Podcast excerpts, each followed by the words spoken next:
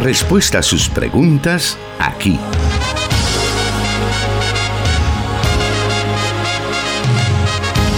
En Solución Bíblica. Comenzamos.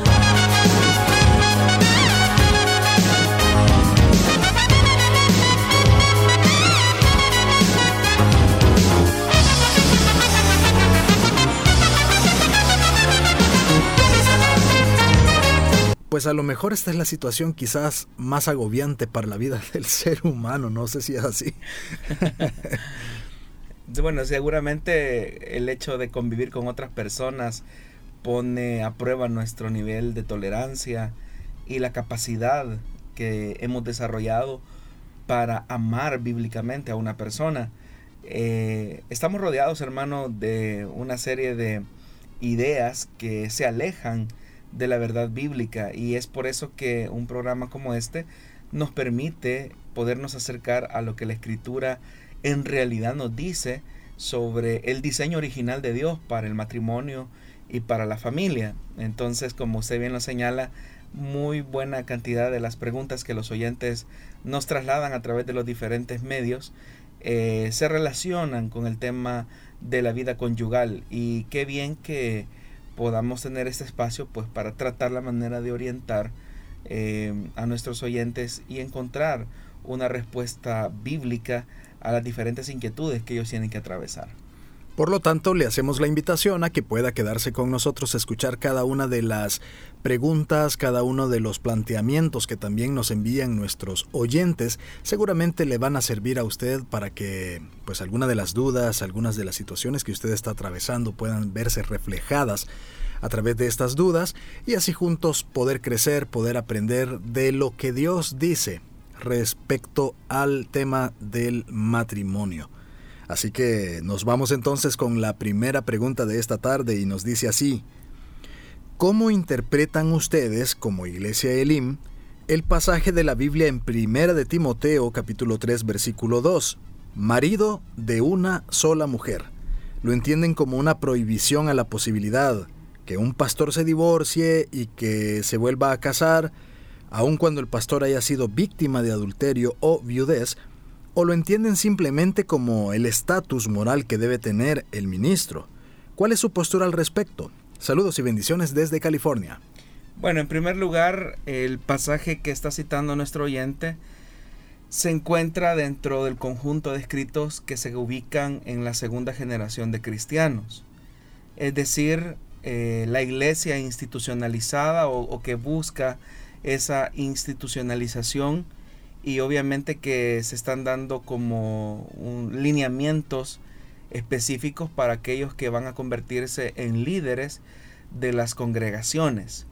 En la medida en que el cristianismo seguía penetrando el siglo I, obviamente que los ministros o los líderes que dirigían las comunidades eh, cristianas obviamente que eran recién convertidos. Algunos de ellos em, eran de las personas que apenas pues eh, acababan de, conocer al Señor, ¿verdad? Era una experiencia casi bastante rápida. Entonces por eso es que uno encuentra en el libro de los Hechos de los Apóstoles, hasta un poco sorprendente, que se están colocando a veces ancianos, eh, pastores a cargo de las comunidades cristianas, pues obviamente que eh, el ejercicio del apostolado implicaba en alguna medida eh, presentar la verdad del Evangelio y seguir ese trayecto misionero para conquistar otras ciudades que se ubicaban estratégicamente dentro del imperio. Pero obviamente que esa obra que se había levantado como resultado de la evangelización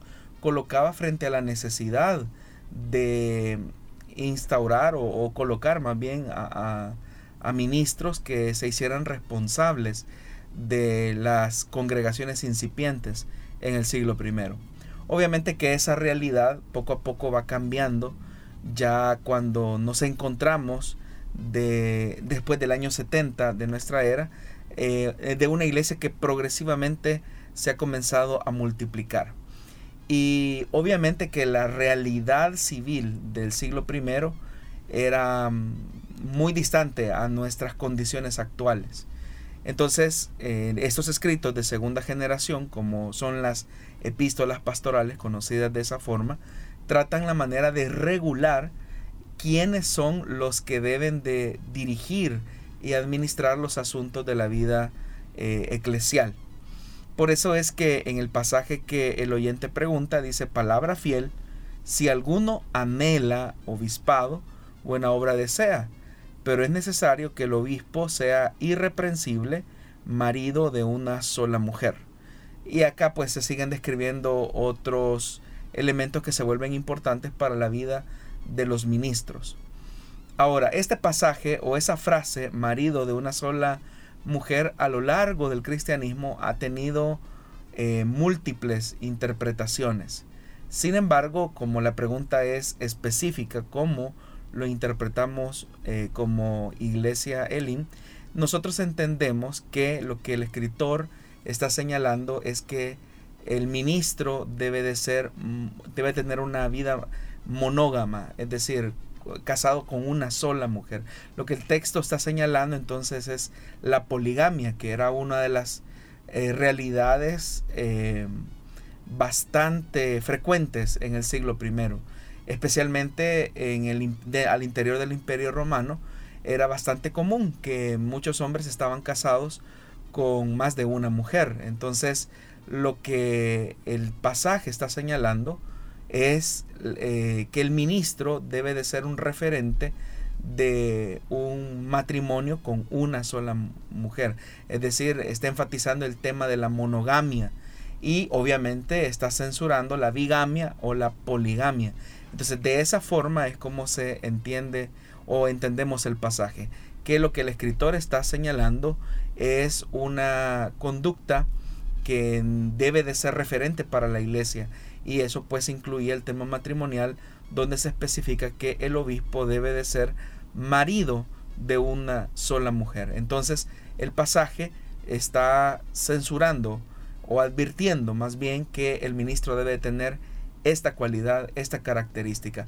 Porque hay que recordar, ¿verdad?, que el Evangelio en la medida que iba penetrando eh, todas las esferas sociales al interior del Imperio Romano, pues obviamente que el Evangelio iba a llegar a probablemente a a hombres que, cuya condición civil eh, reflejara el tema de la bigamia o la poligamia. Entonces, eh, en, ese, en esos casos, lo que el pasaje está es restringiendo que estas personas puedan llegar al ministerio, siendo que ellos tienen esta característica de bigamia o de poligamia.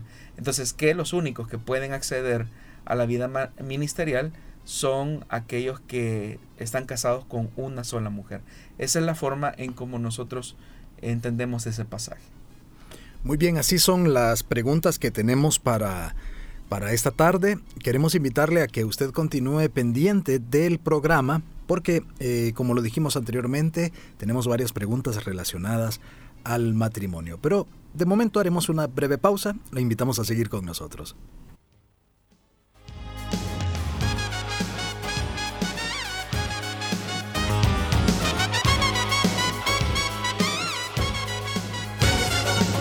Búsquenos en Facebook como Solución Bíblica.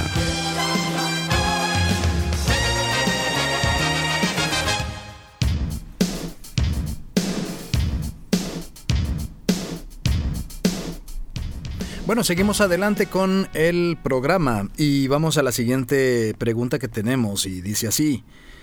¿Es correcto que un matrimonio se disuelva por incompatibilidad de carácter? Bueno, eh, es bastante común, ¿verdad?, escuchar en consejería cuando las parejas manifiestan ese tipo de cosas, como somos incompatibles en el carácter. Y es ahí donde uno se pregunta que en qué momento fueron uniformes en su carácter o en su, o en su, en su temperamento. Y obviamente pues que lo que atrajo a la pareja fueron sus diferencias que quizás a lo mejor él era extrovertido y ella era introvertida. Entonces eso generó ciertas conexiones, que la forma en que él o ella veía en la vida eh, resultaba atractivo o atractiva para él o para ella y eso les acercó. Entonces son las diferencias las que nos condujeron a la persona con la que estamos hoy casados. Decir que por una cuestión de incompatibilidad eh, de carácter o de temperamento es un motivo para disolver la relación, eh, es ir en contra, ¿verdad?, de aquellas cosas que nos atrajeron durante el periodo del noviazgo. Más es una excusa por tratar la manera de justificar una separación. Porque en realidad el matrimonio no está compuesto por dos personas que piensen igual, que sientan igual, que vean la vida de manera igual. La realización de un matrimonio bíblicamente es aquella que se logra construir a partir de la armonía que ambos vayan construyendo que ambos vayan ejecutando eh, a lo largo de la vida. Obviamente, ¿verdad? Que eso va a tener sus bemoles, ¿verdad? Y es ahí donde la pareja tiene que ir haciendo ajustes constantemente a través de la comunicación, a través de expresar aquellas cosas que no nos agradan, a través de una identificación clara con nuestro deseo de vivir la vida conforme al modelo de Dios para la familia, eh, sustentado en la escritura, no sustentado en nuestras creencias o en nuestra cultura o incluso en nuestro trasfondo personal. Porque el problema es que cuando nos damos cuenta que aquella persona con la que estamos viviendo es diferente a nosotros, comienza toda una lucha por tratar la manera de imponerle mis preferencias, mis gustos, mis ideas a la otra persona. Entonces es ahí donde comienza una lucha encarnizada por tratar la manera de colonizar el hogar, cuando el llamado de Dios es que aprendan a tener una vida de complementariedad. En ese sentido, eh, hombres y mujeres jugamos un papel importante en el reflejo de ese diseño original de Dios, en el que los talentos, las virtudes y las capacidades sean motivo de inspiración y de fortaleza eh, frente a una condición de debilidad que se pueda estar viviendo en el matrimonio. Es decir, si yo reconozco que hay una virtud en mi pareja que puede potenciar en alguna medida mi debilidad o mi parte flaca eh, en mi personalidad, pues yo debería de aprovechar, no de anular. El problema, como repito, es cuando iniciamos ese proceso en el que queremos anular la personalidad del otro, en donde, por ejemplo, aquello que nos resultó atractivo durante la etapa del cortejo o del noviazgo, eh, como era el temperamento extrovertido, ahora ya en el matrimonio, pues hay una lucha por querer anular esa parte extrovertida de la persona. Ah, y, en realidad fue eso lo que nos atrajo. Pero si no existe un respeto, eh, y si no existe también un consenso, un, un diálogo armonioso que permita una construcción sólida del matrimonio, pues es ahí donde llegamos a ese tipo de, de argumentos, ¿verdad? Que por incompatibilidad eh, de carácter o de temperamento los matrimonios se disuelven. Pero no es así. Dios nos pide que aprendamos a vivir de manera, de manera tolerante y respetuosa con las diferencias que tenemos con las personas, con nuestro esposo o con nuestra esposa. Y eso no significa que vamos a pensar igual, eso no significa que vamos a ver la vida de manera igual. Es más, que tengamos diferencias o puntos de vista distintos no tiene nada de malo. Eh, eso en realidad con el tiempo embellece la relación matrimonial y embellece a la familia. Entonces, si somos sabios, vamos a aprender a capitalizar de mejor forma aquellas diferencias eh, que podemos aprender a sobrellevar con nuestro esposo o nuestra esposa. Muy bien. También dentro de, este, de esta pregunta, a lo mejor, eh, bueno, se dice incompatibilidad de, de carácter o algo al respecto, pero muchas veces también puede llegar una insatisfacción por ambas partes y que llegan un momento donde pueden pensar incluso que las cosas serían mejor con otra persona y eso utilizan como de excusa para poder romper una relación de matrimonio. Bueno, el punto es, hermano, que el, mayor problema es cuando las personas se casan con expectativas poco realistas acerca del matrimonio. Creer que la otra persona me va a dar plenitud a mi vida, a mi existencia, al propósito de vida por completo, es un engaño la única persona que nos puede dar plenitud completa en nuestra vida es Dios. Pero muchas veces nuestra necesidad egoísta de querer suplir aquellos vacíos emocionales, aquellas dificultades psicológicas que venimos arrastrando desde nuestra niñez y que las venimos conduciendo desde la adolescencia hasta que llegamos al punto del matrimonio, es donde las personas llegan a un punto de frustración. Su nivel de frustración es tal que al no encontrar esas expectativas idealizadas del matrimonio o de la otra persona, es donde las personas quieren bajarse del barco. Y eso lo que refleja es el egoísmo de las personas, porque el matrimonio no se trata de lo que la persona me pueda dar a mí, se trata de lo que podamos construir juntos, se trata de esa fortaleza que vayamos eh, creando a partir de que de entender que esa persona tiene sus virtudes que me resultaron atractivas, pero tiene sus deficiencias al igual que yo. Entonces, cuando vamos construyendo una relación de esa manera, eh, ponemos nuestros talentos al servicio del otro y no nos comportamos de manera egoísta exigiendo derechos que muchas veces se vuelven en peticiones poco realistas para la vida matrimonial. Entonces, creo que es importante hacer como una redefinición en cuanto a cuáles son nuestras expectativas para el matrimonio, especialmente para aquellos jóvenes que creen que van a resolver sus problemas emocionales o psicológicos, ¿verdad? Eh, teniendo un, un, matrimonio. Y al contrario, eh, cuando nos venimos a casar, o sea, nos casamos ya con una persona que ha sido formada prácticamente, eh, que tiene una historia de vida, que tiene una costumbre, que tiene toda una tradición. Entonces, ahí es ahí donde encontramos un punto en el que o anulo a la otra persona, eh, en su esencia como, como ser humano o trato la manera de descubrir la belleza que hay dentro de él o de ella a partir de aquello que me es diferente y lo, lo, sabemos aprovechar juntos. Obviamente que dentro de esas cosas pues hay cosas que son negativas, ¿verdad? Hay cosas que son nocivas, que muchas veces se han naturalizado. Y el diálogo y la comunicación constante es lo que va a permitir que la pareja pueda salir a flote en esas diferencias que son el resultado de la vida eh, de pecado en la que nacemos. Tenemos hábitos pecaminosos que al llegar al matrimonio salen a, a flote de manera rápida frente a esas diferencias que podemos tener con la otra persona. Entonces, no vamos a callar, no vamos a, a permitir tampoco que la paz eh, del hogar implique eh, una aceptación de todo aquello que, esté mal. Es, cierto que hay que ser tolerante con aquellas cosas que son errores humanos, pero no hay que ser tolerante con aquellas cosas que impliquen un deterioro de la dignidad humana, por ejemplo. En esas áreas no se debe de ser tolerante, se debe de poner un, un límite y los matrimonios se construyen también dentro de esa relación armoniosa sobre la base de límites.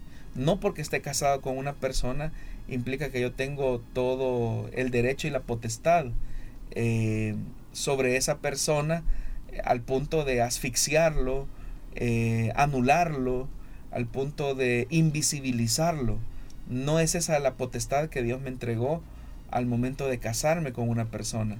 Dios me dio la oportunidad o nos dio la oportunidad que podamos reflejar nuestro cristianismo en una máxima expresión en, el vínculo matrimonial.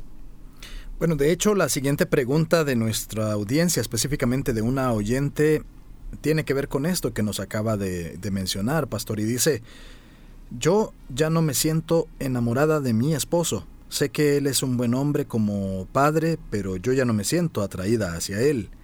Creo que Dios anhela mi felicidad y por lo tanto he considerado divorciarme de Él, no para volverme a casar. ¿Es correcto esto? Bueno, detrás de esa pregunta hay una manifestación de, mucho egoísmo, ¿verdad? Y es acá, hermano, donde era importante la observación que hacíamos al inicio del programa. Porque en el tema del amor, nosotros tenemos ideas equivocadas del amor. Tenemos ideas torcidas a partir de lo que los medios de comunicación nos venden continuamente sobre ese valor tan fundamental que la Biblia dice que la fuente del amor pues es Dios en esencia, porque Dios es amor. Entonces, como se tienen ideas equivocadas de amor, las personas creen que el amor es lo mismo que el enamoramiento. Obviamente que el enamoramiento eh, es, es parte de, la, de los efectos, ¿verdad? Que una persona siente al momento de sentirse atraída por el sexo opuesto. Pero esos elementos pueden ser muy variables en la medida en que se va avanzando en la vida matrimonial. Pero es el amor lo que debe de sustentar una relación. Porque si una persona cree que sobre la base del enamoramiento va a poder ser capaz de construir matrimonios a largo plazo para toda la vida, eh, ya de por sí va a tener un momento de frustración en sus primeros años.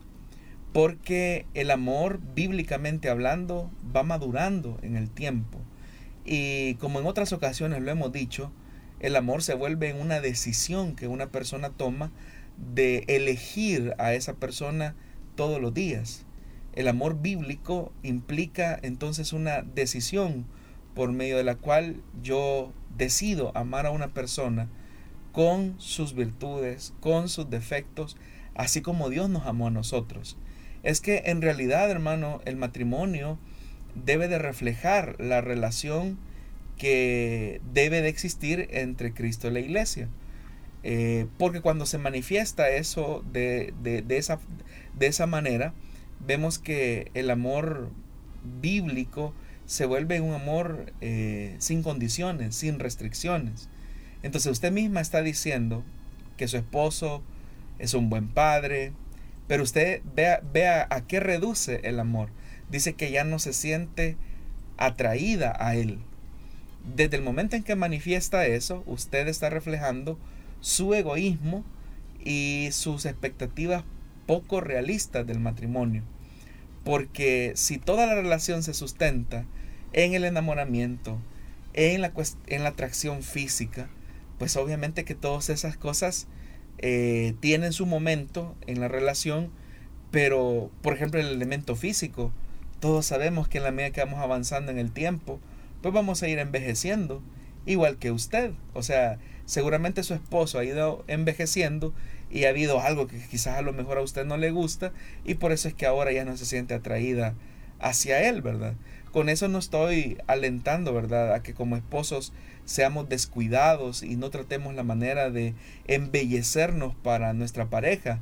Pero lo que sí es importante eh, es que la, fidelidad matrimonial, la elección matrimonial no se puede sustentar sobre la base del tema de la apariencia física, porque eso con el tiempo, como la escritura lo dice, la hermosura es vana y poco a poco se va deteriorando. Es parte del progreso natural de la vida. Pero si una persona eh, elige vivir en fidelidad a su esposo o a su esposa a pesar de las circunstancias de la vida que se vayan atravesando, incluido el deterioro físico, esa decisión, esa elección es la que al final va a terminar eh, purificando la relación matrimonial. Va a ir eh, quitando todo el lastre de aquellas cosas superficiales de, la elección matrimonial.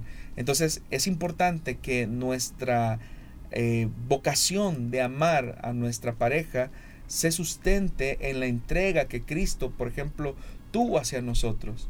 El pasaje tan conocido, ¿verdad? De San Juan 3:16, porque de tal manera amó Dios al mundo, que ha dado a su Hijo unigénito para que todo aquel que en él crea no se pierda, sino que tenga vida eterna. Ese pasaje que lo sabemos hasta de memoria, habla de una decisión de Dios que él tomó, él amó, porque de tal manera amó Dios al mundo. Es una decisión que Él tomó antes de la eternidad, bueno, antes de la creación, perdón, en un momento en la eternidad. Eh, Dios sabía que nosotros éramos personas llenas de defectos, llenas de errores, que aún conociéndole eh, le íbamos a fallar, pero aún así él mantuvo vigente la decisión de su, de su elección, él mantuvo vigente la decisión de su amor por nosotros. De la misma manera en que Dios nos amó, es que nosotros también debemos de amar a nuestro esposo o a nuestra esposa. Es un amor redentor, digámoslo así, porque de alguna manera entendemos que esa persona tiene defectos, como nosotros, tiene errores y pecados, como nosotros, pero aún así decido amar a esa persona, tratando la manera de sacar lo mejor de él o de ella. Entonces, eh, aun cuando usted trate la manera de justificar eh, su, su decisión, pues estaría en contra de lo que Dios pide para la vida matrimonial. Si aún el mismo Señor Jesús, en el Evangelio de Mateo, hablando acerca del amor hacia los enemigos, que dice que debemos de amar a nuestros enemigos, eh, personas que nos han hecho daño, personas que nos han ofendido, si es posible amar a nuestros enemigos, ¿cuánto más no vamos a amar a esa persona que en algún momento elegimos y por la que nos sentimos atraídos eh, en algún momento de la vida? Es una cuestión de voluntad y es una cuestión de decisión. Es importante que nos quitemos entonces las ideas que el mundo nos vende acerca del amor, porque no es el amor de las películas o de las canciones románticas, es el amor bíblico, es el amor que se entrega sin esperar nada a cambio, es el amor que decide a pesar de nuestras de nuestros errores, de nuestros fracasos, es el amor que persevera aun cuando las enfermedades llegan, es el amor que preserva la unidad aun cuando las cosas son eh, difíciles o adversas en el matrimonio. Muy bien, vamos a continuar escuchando más de las preguntas que nos han enviado nuestros oyentes. Mientras tanto haremos una breve pausa y volvemos.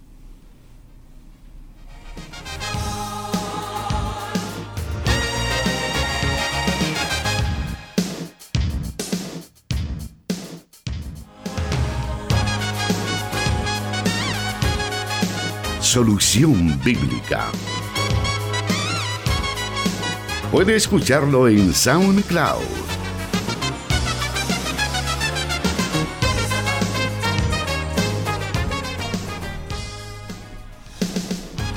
Vamos a continuar con el programa y esta, en esta oportunidad nos vamos a la siguiente pregunta que nos han escrito y dice así. ¿Qué significa el versículo 14 que aparece en Primera de Corintios 7 cuando Pablo dice, el esposo no creyente ha sido santificado por la unión con su esposa, y la esposa no creyente ha sido santificada por la unión con su esposo creyente. Si así no fuera, sus hijos serían impuros, mientras que, de hecho, son santos. ¿A qué se refiere el aspecto de santificar? Bueno, volvemos al mismo al mismo punto, ¿verdad? Y es tratar la manera de acercarnos al texto lo más posible, lo que sea más posible, lo más cercano a lo que el escritor trató la manera de, de mencionar. En primer lugar, este capítulo 7 de Primera de Corintios es un capítulo donde el apóstol Pablo está tratando la manera de dar respuestas a las preguntas que los corintios tenían en relación a la vida matrimonial. Y básicamente hay tres grupos a los que Pablo está hablando en este capítulo 7. El primer grupo tiene que ver con los cristianos que están en calidad de solteros o viudos, a los cuales Pablo recomienda que es mejor que permanezcan así, si así lo decidieran. El segundo grupo tiene que ver con aquellos esposos cristianos que están casados pero que están atravesando alguna situación un poco difícil al interior de su relación. Y, el tercer grupo tiene que ver con aquellos cristianos que están en matrimonios mixtos. Matrimonios mixtos son todos aquellos donde una de las partes del matrimonio es creyente y la otra es, es inconversa. Entonces, a ese grupo, al último que me acabo de referir, va dirigido el versículo que, por el cual el oyente pregunta. Ahora, ¿qué se entiende por santificar? Todos sabemos que santificar es la acción por medio de la cual eh, se aparta o se consagra algo eh, o a alguien para Dios. De tal manera que esa acción de santificar tiene que ver con el hecho de apartar algo o a alguien para Dios. Lo que santifica a una persona o a un objeto tiene que ver específicamente con la función por medio de la cual se opera eh, dicha acción. Eh, por ejemplo, cuando una persona traía un objeto al templo o traía una ofrenda y esta era aceptada, el sumo sacerdote o, el o los sacerdotes se encargaban de separar esas, eh, esas presentaciones que se hacían en el templo para Dios, para consagrarlas. Aquí encontramos dos elementos, que por un lado el ser humano dedica algo a Dios y cuando Dios recibe eh, eso que se ha dedicado, Él lo consagra, lo aparta como suyo.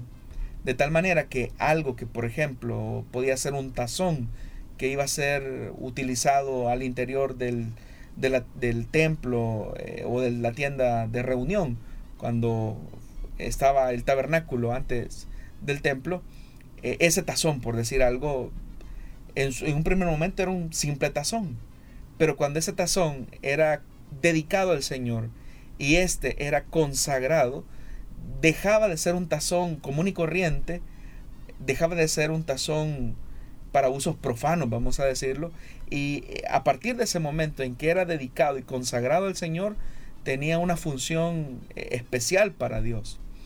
Entonces, si entendemos eso, todas las cosas eh, que pasaban bajo esa, bajo esa línea, el creyente, el cristiano, ha sido dedicado y consagrado al Señor para ejercer esa acción sacerdotal de y dentro de esa acción sacerdotal de reflejar la imagen de Dios eh, pues el primero o al primero que debe de influenciar con el mensaje cristiano, el mensaje del Evangelio, pues es a su círculo más cercano, que es su familia. En este caso, por ejemplo, en el caso de los esposos que están casados con inconversos, ellos tienen la posibilidad de evangelizar con su testimonio, con su vida, con su ejemplo a sus esposos. Y esa acción por medio de la cual el cristiano eh, habla de Jesús con su vida, puede producir un efecto santificador en la vida del inconverso o en la vida incluso hasta de sus hijos. No estamos diciendo que la santificación es por asociación, como alguien podría interpretar, porque si fuese así, entonces ya no estaríamos hablando de esposo inconverso o de esposa inconversa. Eh, el, sentido del pasaje eh, más bien lo que refleja es la oportunidad que el esposo cristiano tiene de poder evangelizar con su vida, con su carácter, con su testimonio a su familia que todavía no ha conocido de Jesús. Ese es el sentido del pasaje. Muy bien, vamos a aprovechar este bloque para introducir también la siguiente pregunta que nos han enviado. Y esto dice así, esta pregunta dice así. Jesús señaló a los fariseos que Moisés permitió dar cartas de divorcio a una mujer por la dureza del corazón. ¿Qué valor tenía ese certificado de divorcio hacia la mujer y qué relación existe con la frase dureza del corazón?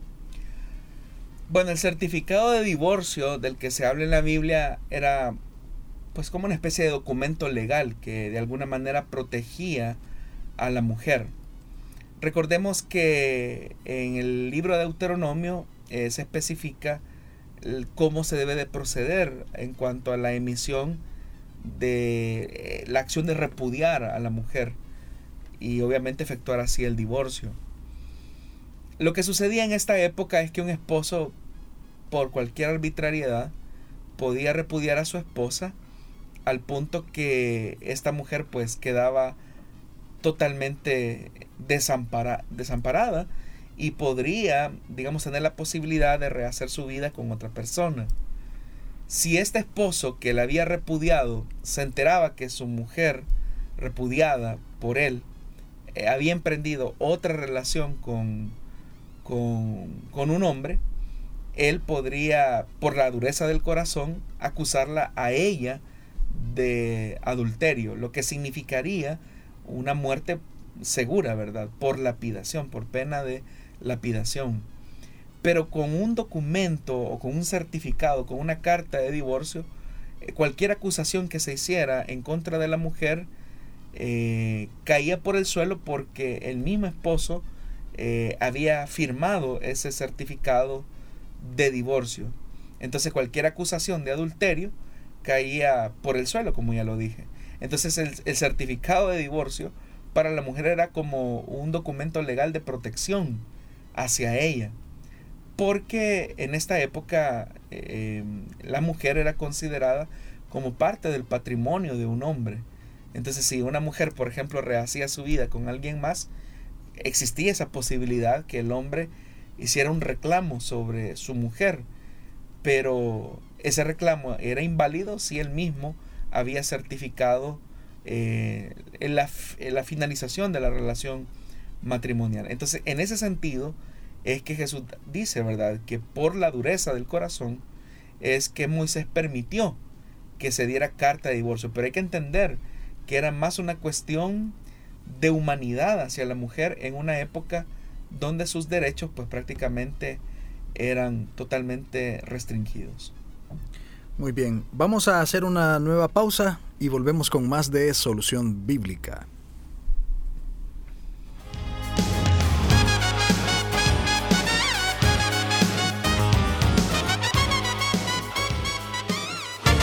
Solución Bíblica. Puedes escucharlo en Spotify.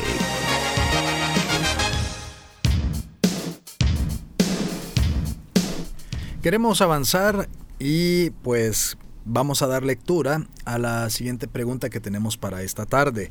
Recuerde que este programa lo hemos dedicado a responder preguntas específicamente acerca del matrimonio, ya que hemos recibido varias de ellas, algunas incluso se han condensado para tratar la manera de responder al mismo tiempo a eh, varias de las preguntas que hemos recibido pero usted puede seguirnos enviando sus interrogantes a través de los medios que se mencionan a lo largo del programa y con el mayor de los gustos estamos tomando nota de su pregunta y la daremos a conocer en su debido momento. Seguimos entonces y la siguiente pregunta nos dice así.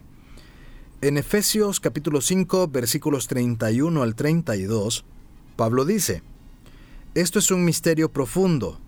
Yo me refiero a Cristo y a la Iglesia en todo caso, cada uno de ustedes ame también a su esposa como a sí mismo, y que la esposa respete a su esposo. ¿Qué significa ahí la palabra misterio?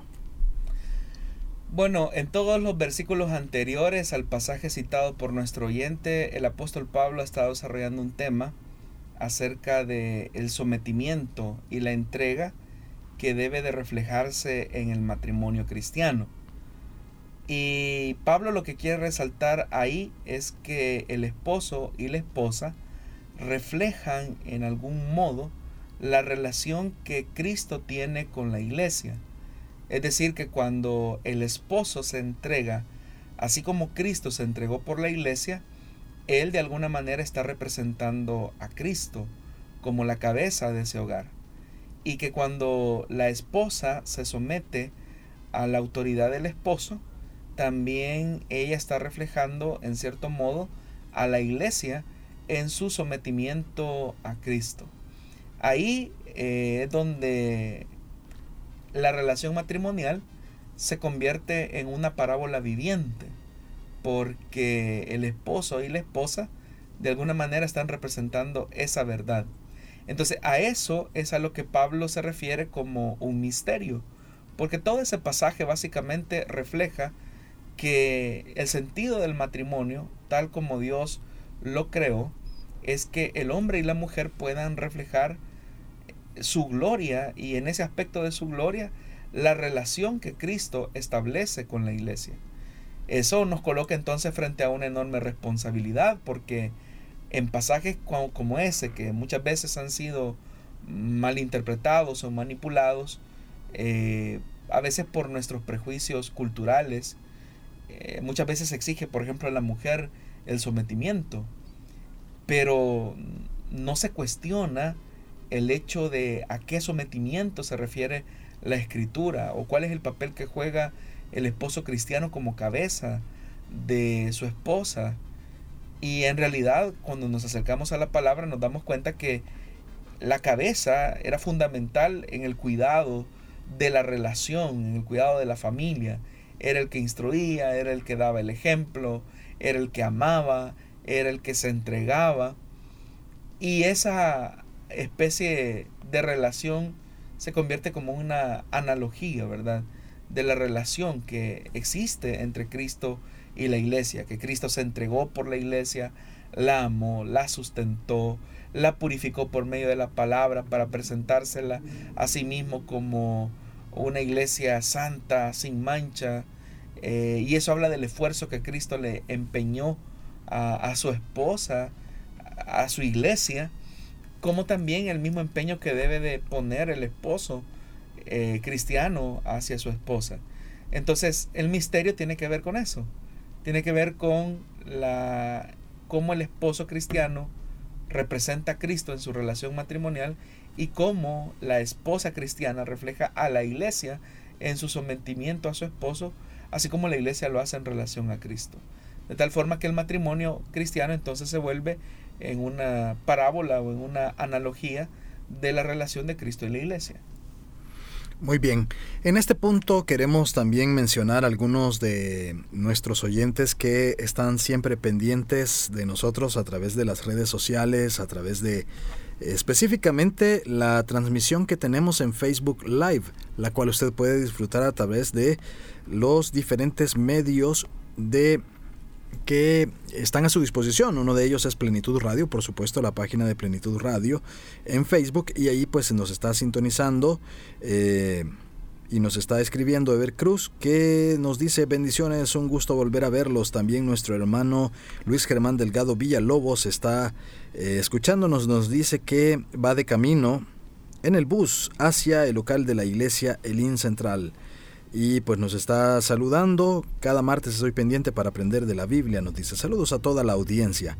José Ramos eh, nos dice una consulta, claro, tomaremos nota. Y también nos está escribiendo Carlos Vidal desde San José, California. También tenemos esta transmisión en la página de Misión Cristiana Elim Santa Ana. A través de ese medio también estamos recibiendo algunos comentarios, como el caso de Rogel William, Rosario García, que nos dice, buenas tardes hermanos, otro día más para poder aprender de la Biblia. Nos escribe también a través de la página de Solución Bíblica. A través de esa página también obviamente estamos transmitiendo este programa.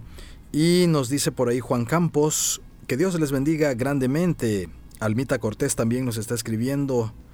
Eh, bendito Dios por otra oportunidad más para aprender de su palabra. Saludos y bendiciones para mis hermanos desde Santa Tecla. Alicia Arriaga también nos escribe de Asunción Mita, eh, Asunción Mita, Jutiapa, Guatemala. Y Melvin Eliezer Méndez Otero, bendiciones desde Ciudad Delgado, nos dice. Son algunos de los comentarios que tenemos. También a quienes nos están escribiendo a través de WhatsApp, gracias por estarnos enviando sus comentarios y sus saludos. Seguimos entonces adelante con eh, otra que en este caso es un planteamiento que nos hacen. Y dice así, con mi esposa tenemos ocho años de casados y un niño de seis años. Desde que nació, mi esposa ha sido eh, muy apegada a nuestro hijo. Sin embargo, desde que nació él, a quien amo mucho igual que a ella, mi hijo duerme en nuestra habitación y aún en nuestra cama. Por la incomodidad que esto genera, en muchas noches me quedo dormido en otra habitación de la casa. Por eso nos ha traído, eso nos ha traído serios problemas. Pues yo en lo personal me siento reemplazado. Aunque como le repito, amo a mi hijo, nuestra vida íntima se ha visto seriamente afectada. Recientemente he comenzado a platicar muy cercanamente a una compañera de trabajo, pero sé que nuestra confianza poco a poco se ha comenzado a extralimitar. No quiero justificarme en ninguna manera, sé que es que si fallara sería mi responsabilidad. Yo no quiero fallarle al Señor, pero aunque he hablado muchas veces con mi esposa, parece ser que mi inconformidad no es escuchada por ella. ¿Qué puedo hacer? Yo no quiero fracasar en mi matrimonio, nos dice nuestro oyente, pastor. Bueno, en primer lugar, eh, hermano, usted va a tener que enfrentarse a la realidad que su fidelidad a Dios y a su esposa es un compromiso personal, independientemente de las circunstancias que estén poniendo a prueba esa decisión. Entonces usted no puede justificar eh, nada que desagrade a Dios, ofenda a Dios, tratando la manera de apelar, ¿verdad? A, la falta de otra persona. Eh, aunque usted lo dice eh, en su planteamiento, usted mismo también menciona, ¿verdad? Que ha comenzado a tener conversaciones en las que se ha extralimitado con una compañera de trabajo. Eh, no nos especifica, ¿verdad? ¿Qué es eso de que se ha extralimitado, ¿verdad? Pero seguramente, ¿verdad? Ha habido una relación de mucha confianza en el que los sentimientos se han ido mezclando. Y ante la situación que usted está viviendo en su casa, pues usted ha encontrado una válvula de escape, ¿verdad? Pero que en realidad no es un escape, sino que es una posible prisión a la que usted se pueda estar metiendo. Es verdad que su esposa está cometiendo un error. Y es que el, objetivo, ¿verdad? De la paternidad, eh, de la maternidad, es que hagamos de nuestros hijos personas que se vuelvan en personas independientes, eh, saludablemente de nosotros. Y eso pues comienza desde el momento del alumbramiento cuando el niño pues ya no depende tanto de los nutrientes que la madre le daba mientras estaba en el vientre, sino que comienza a partir de ese momento un crecimiento y un desarrollo, un progreso, una, un caminar, ¿verdad? Por ese proceso de independencia. Y obviamente que los primeros años se vuelven un poco difíciles eh, porque se necesitan cuidados, especiales hacia el bebé y es ahí donde el matrimonio nuevamente en amor tiene que comenzar a hacer los ajustes necesarios de comprensión, de tolerancia, de paciencia, pero eso tiene que ir siendo balanceado sin descuidar el aspecto matrimonial. Entonces, usted tiene que conversar con su esposa, usted dice que lo ha hecho, pero creo que es importante que usted lleve su caso frente a su pastor y le traslade eh, esta situación. Si no ha encontrado un punto de consenso con su esposa, pues eh, la orientación pastoral, la consejería pastoral, le va a permitir a usted poder encontrar eh, una mediación que les facilite a ustedes tomar una decisión más certera al respecto. Es importante, ¿verdad? Especialmente para las esposas, eh, entender, ¿verdad? Que la maternidad, siendo como una bendición de parte de Dios, no anula, no restringe eh, su papel como esposa. Usted debe de cuidar de su esposo, así como él debe de cuidar de su esposa, especialmente en estos años tan maravillosos, ¿verdad? En la, en que se están estrenando como padres, según lo plantea el oyente. Pero, eh, repito, eh, con lo que comenzaba al inicio de esta pregunta, eh, no hay nada que justifique una, un desliz por una situación no resuelta en el matrimonio. Recuerde que su fidelidad, su integridad para con Dios es una responsabilidad personal por encima de cualquier dificultad que se esté enfrentando eh, en el matrimonio y que, se, y que se deba de responder. Lo más correcto, ¿verdad? Es que cuando se van llegando a estas alturas de la vida, eh, pues el niño vaya creando esa independencia saludable de su mamá, especialmente cuando se encuentra en la etapa de preescolar. Muy bien, vamos a irnos a la siguiente pregunta para poder también aprovechar estos minutos que restan antes de finalizar.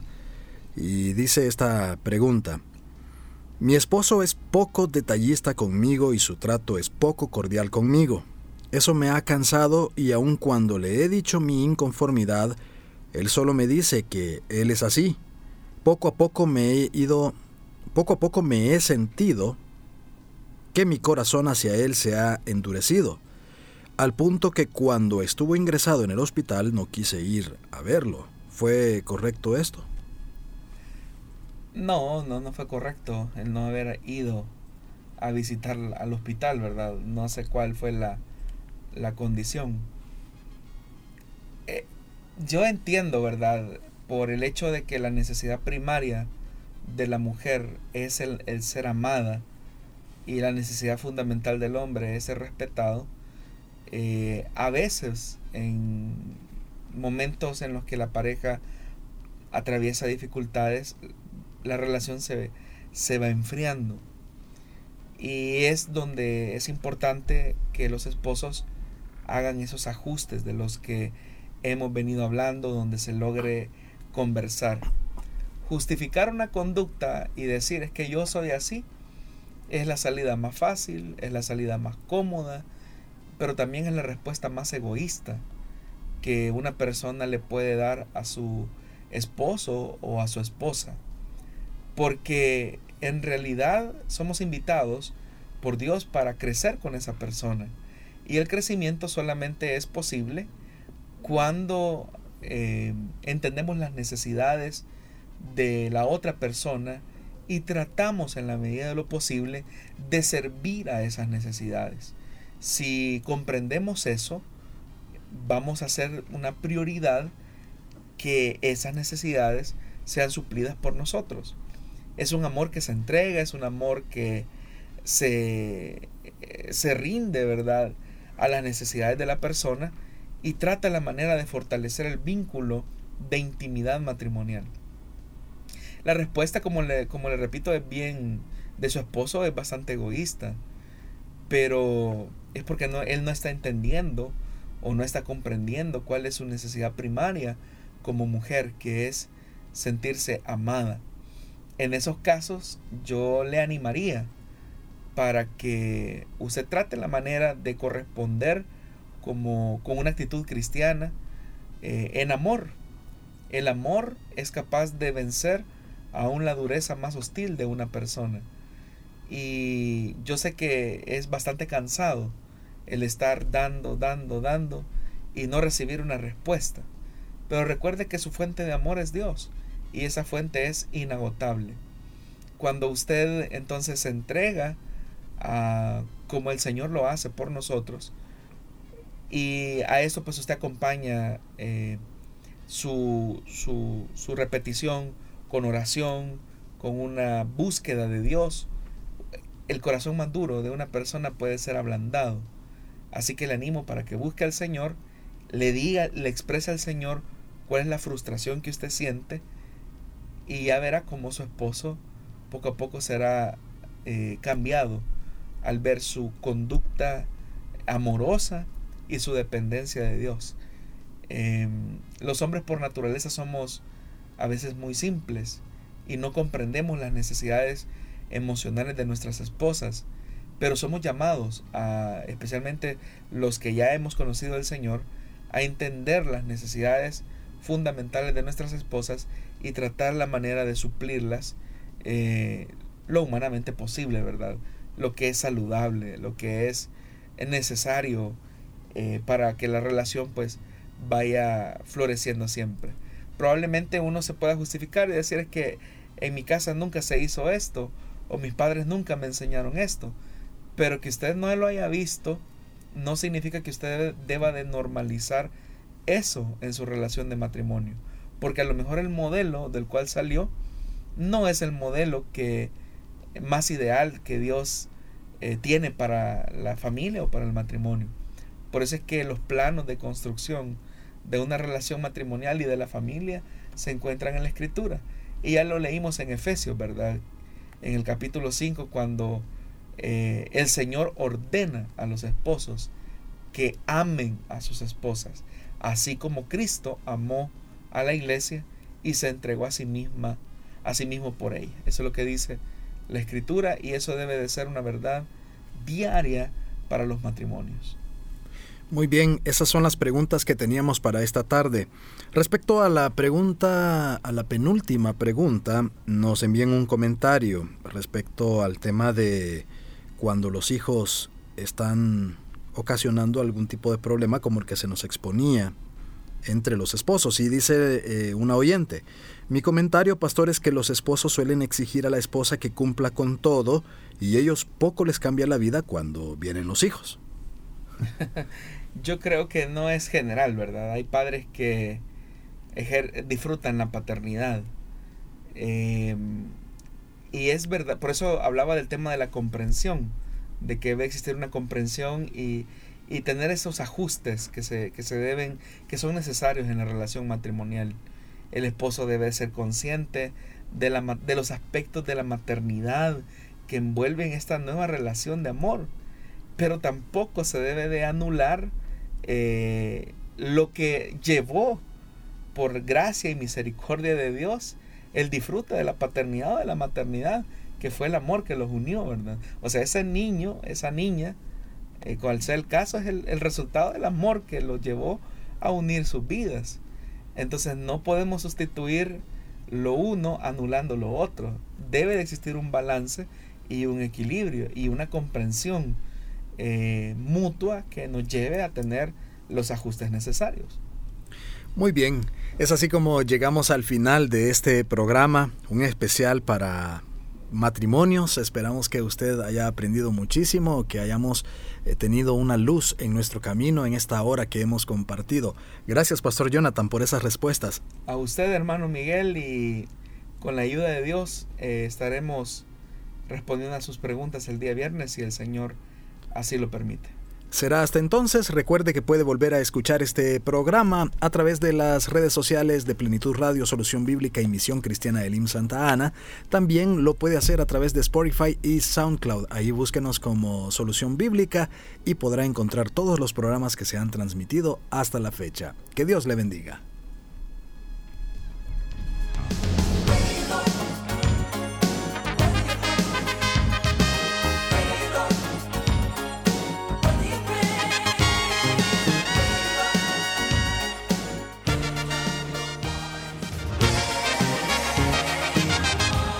Dios da la sabiduría y el conocimiento.